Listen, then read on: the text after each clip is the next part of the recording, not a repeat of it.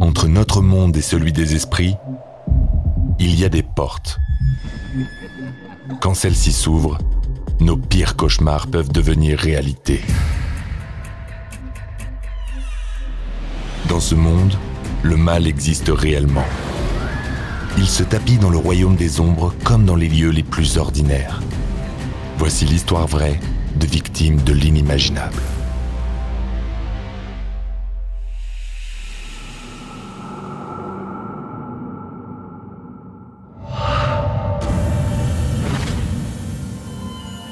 Une intervention chirurgicale tourne mal. J'ai été cliniquement morte pendant 5 minutes et 42 secondes. Quand la patiente revient à la vie, elle ignore qu'elle vient de libérer une force obscure qui ne cherchera qu'à la détruire. Il se produisait des choses inexplicables. J'étais pétrifiée de peur, absolument terrifiée. Vous écoutez Antise, revenu d'entre les morts, première partie.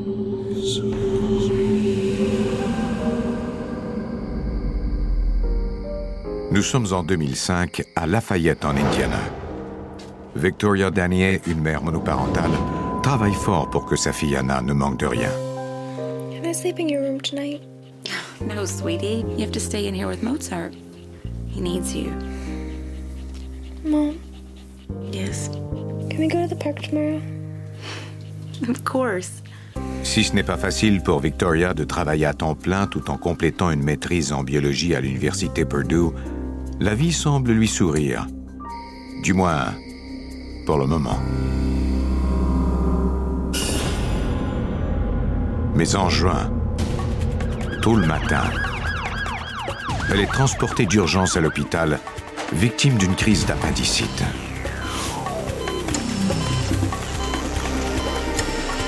Malheureusement, juste avant l'intervention chirurgicale, elle est victime d'une surdose d'analgésique à cause de l'erreur d'une infirmière.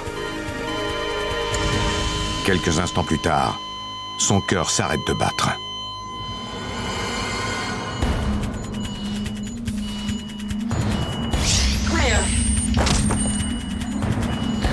Cinq minutes et 42 secondes plus tard, Victoria est déclarée cliniquement morte.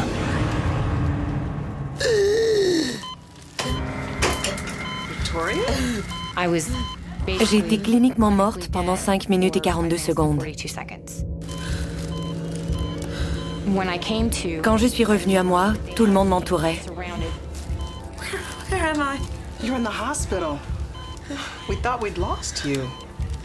Quand ils m'ont annoncé la nouvelle, je me suis sentie mal à l'aise. Je ne savais pas comment réagir à tout ça.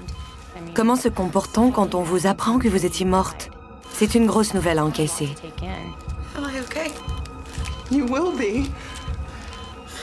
La plupart des gens cliniquement morts disent avoir vu une lumière vive, un tunnel ou des gens. Or moi, je n'ai rien vu. En lieu et place d'une lumière blanche, Victoria n'a vu que de la noirceur.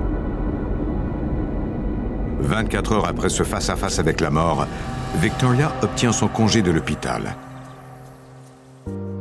Elle se sent assez en forme pour faire du ménage chez elle, en commençant par le grenier.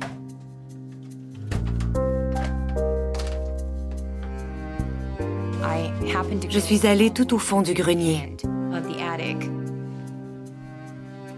dans un petit meuble. J'ai trouvé deux boîtes. La première contenait ce qui ressemblait à des uniformes militaires et des choses du genre.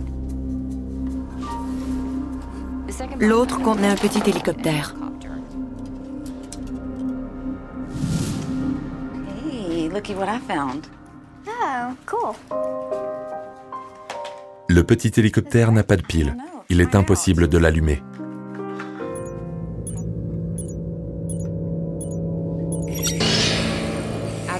Soudainement, l'hélice s'est mise à tourner très très vite. En plus, les lumières clignotaient sur l'hélicoptère. What is going on? So weird. There were no batteries. Comment pouvait-il fonctionner sans pile? Ma fille et moi étions toutes deux abasourdis d'assister à quelque chose qui n'aurait pas dû se produire In a normal mind, you would think, et qui pourtant se produisait. but it was happening. Puis tout à coup, ça s'est arrêté. On est resté assises là à prendre quelques respirations et à se dire qu'on venait peut-être de rêver. This is empty. There's no battery. J'ai essayé de trouver une explication rationnelle au fait que cela s'était mis en marche. J'ai pensé que ça avait peut-être été activé par quelque chose de mécanique. I'll be right back. Victoria appelle alors sa propriétaire pour lui demander d'où viennent les objets qu'elle a trouvés dans le grenier. Maybe the previous tenant just left some boxes behind. Elle ignorait complètement à qui ces choses pouvaient appartenir. Well, what are we gonna do with it? Nothing.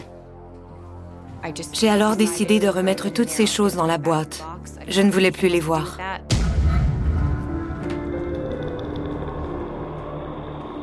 À qui donc ces objets ont-ils appartenu? Le mystère ne sera peut-être jamais résolu. J'ai remis la boîte à l'endroit exact où je l'avais trouvée et je n'y ai plus jamais touché.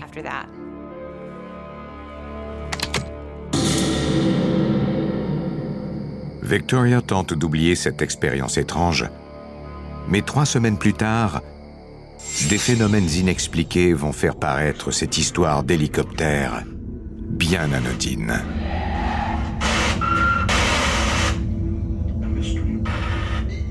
Victoria est réveillée par la lumière et le bruit de la télévision qui s'est allumée dans le salon.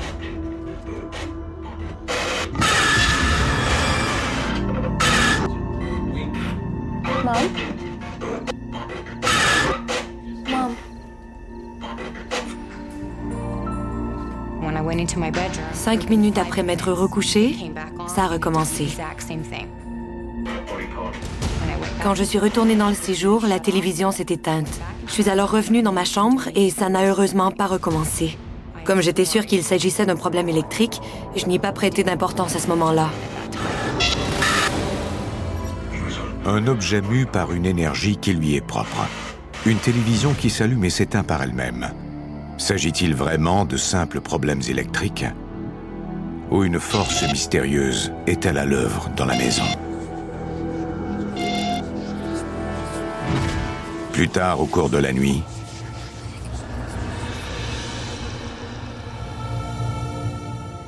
J'ai entendu quelqu'un dire mon nom et j'ai pensé que ma fille m'appelait.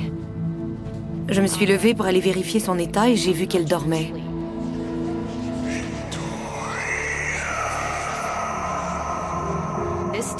J'ai alors réalisé que c'était la voix d'un homme, que ce n'était pas ma fille qui m'appelait. Ça m'a profondément troublée, parce qu'il n'y avait personne d'autre que ma fille et moi dans la maison.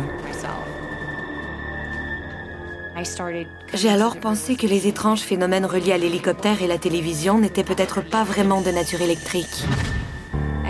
J'en étais rendue à croire qu'il y avait une entité chez moi.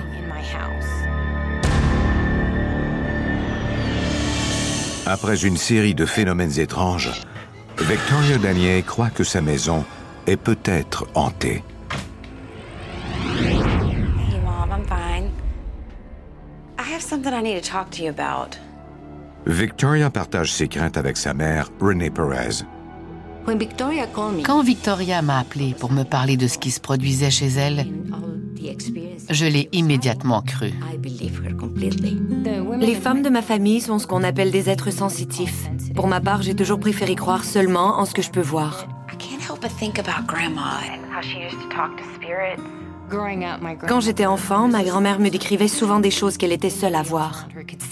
Your grandmother, she had a gift. She could see spirits all around her. Ma mère parlait souvent de bonnes et de mauvaises énergies. Renée, mère de Victoria. Elle disait que lorsqu'on a peur de quelque chose, on alimente la mauvaise énergie. On doit donc tout faire pour ignorer l'objet de notre peur. La mère de Victoria lui conseille de purifier sa maison en y faisant brûler de la sauge. Our Father who art in heaven, Grâce à la sauge, on apporte la paix, l'harmonie et l'amour dans sa maison et on chasse ainsi toute mauvaise énergie.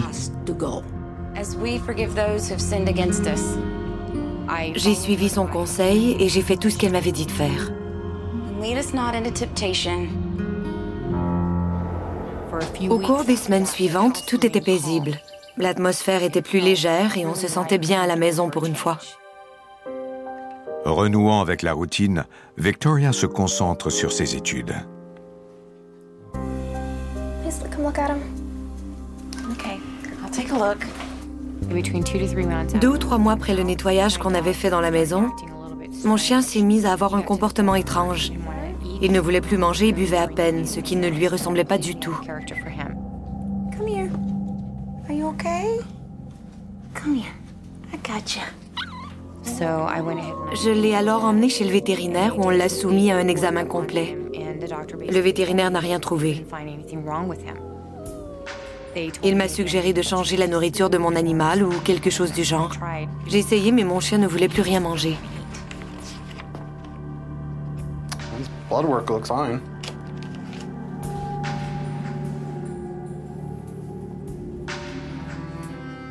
J'ai ramené mon chien chez le vétérinaire à trois ou quatre reprises, mais celui-ci n'a jamais pu découvrir de quoi il souffrait. Les résultats de toutes ces analyses étaient normaux. C'était terrible de le voir souffrir comme ça. Medically speaking, he's fine. But obviously he's not.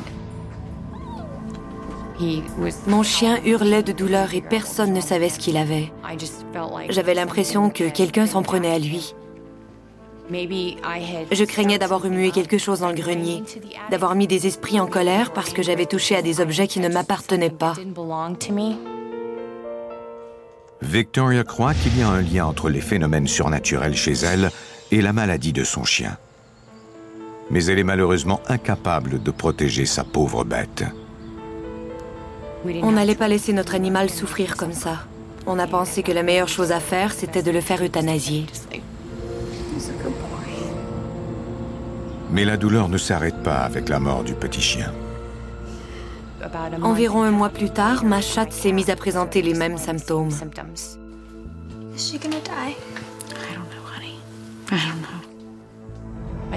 J'étais persuadée que c'était relié au rituel de purification que j'avais fait. C'était arrivé peu de temps après. Comme si cette présence disait Tu as tenté de te débarrasser de moi, mais ça ne fonctionne pas. Je suis encore là et je vais te le prouver. C'est ce que je ressentais. J'étais furieuse d'avoir dû faire euthanasier mon chien et je refusais de faire de même avec ma chatte. Ça a été la goutte qui a fait déborder le vase. On a alors décidé de partir.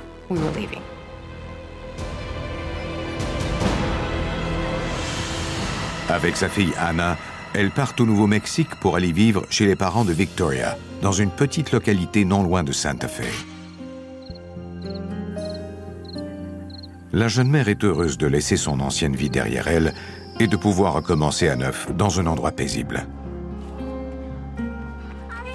Je pensais qu'en retournant vivre au Nouveau-Mexique, je laisserais ses forces dans la maison et que je pourrais enfin tourner la page. On était très émotifs quand on les a accueillis. Renée, mère de Victoria. J'étais heureuse d'avoir ma fille et ma petite fille chez moi. Nous étions tous réunis après avoir été séparés pendant longtemps. Quelques semaines plus tard, Victoria trouve un emploi de technicienne de laboratoire dans un hôpital de Santa Fe.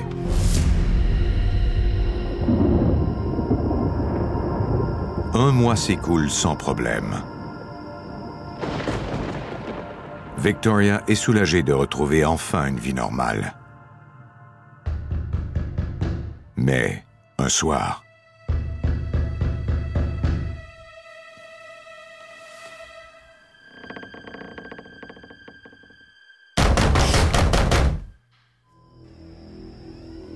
Je savais ce qui se produisait.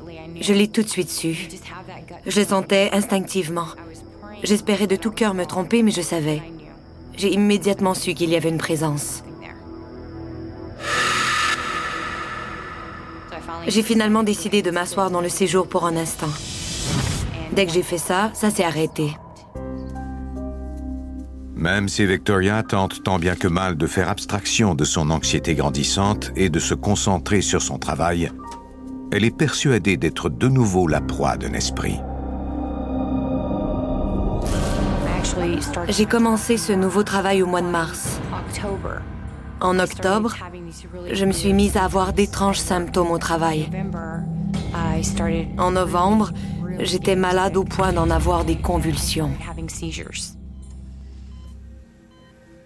On m'a fait subir des IRM, des tomodensitogrammes, mais tous les résultats étaient normaux. On ne trouvait pas ce que j'avais. On a fréquenté assidûment l'hôpital pendant une année entière. C'en était rendu au point où j'avais peur de perdre ma Victoria.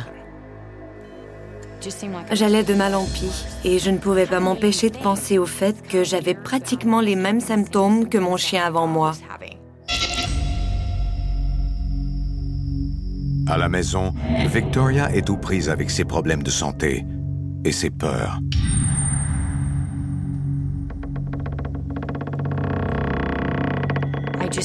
J'avais l'impression d'être surveillée. On le sent quand quelqu'un se trouve dans la même pièce que soi et qu'il nous regarde. Victoria voit une entité se matérialiser dans un coin de sa chambre. Les gens croient qu'ils vont pousser un cri s'ils voient quelque chose de terrifiant. Mais ce n'était pas comme ça, j'étais incapable de bouger.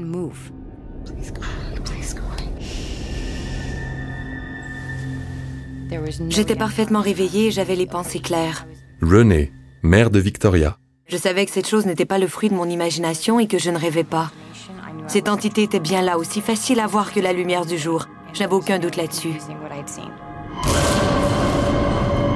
Au cours du mois suivant, la santé de Victoria continue de se détériorer. Good. Another deep breath. Même si elle croit que sa maladie chronique pourrait être causée par des phénomènes surnaturels, elle cherche malgré tout un traitement médical. Selon le médecin, mes symptômes donnaient à croire que j'étais atteinte du lupus. Has anybody ever talked to you about that possibility? I can give you some medicine, and I think you'll feel better. J'ai commencé à prendre des médicaments et mon état s'est quelque peu amélioré. J'ai alors consulté un rhumatologue, car ce sont eux qui peuvent déterminer si on est atteint de lupus ou non. Après avoir fait les analyses, il m'a dit que je n'avais pas le lupus, même si j'en avais tous les symptômes. C'était comme une maladie mystère. Même si on n'a pas pu déterminer de quoi Victoria était atteinte, celle-ci commence à se sentir de mieux en mieux et reprend tranquillement le contrôle de sa vie. Un instant, j'avais de la difficulté à marcher, et l'autre, j'étais debout et je marchais sans aucun problème. Mais une chose a changé toutefois. Anna?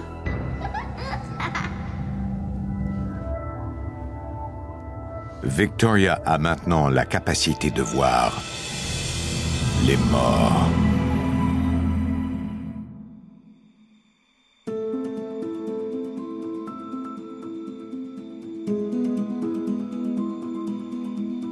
Vous venez d'écouter Antise. Si vous avez aimé ce podcast, vous pouvez vous abonner sur votre plateforme de podcast préférée et suivre Initial Studio sur les réseaux sociaux. Antise est un podcast coproduit par Initial Studio et New Dominion Pictures, adapté de la série documentaire audiovisuelle A Hunting, produit par New Dominion Pictures. Cet épisode a été écrit par Joseph Madret. Il a été réalisé par David Aycox et Jeffrey Fine. Production exécutive du podcast, Initial Studio. Production éditoriale, Sarah Koskiewicz, Mandy Lebourg et Astrid Verdun, assistée de Marie Agassan. Montage, Johanna Lalonde. Avec la voix de Morgane Perret.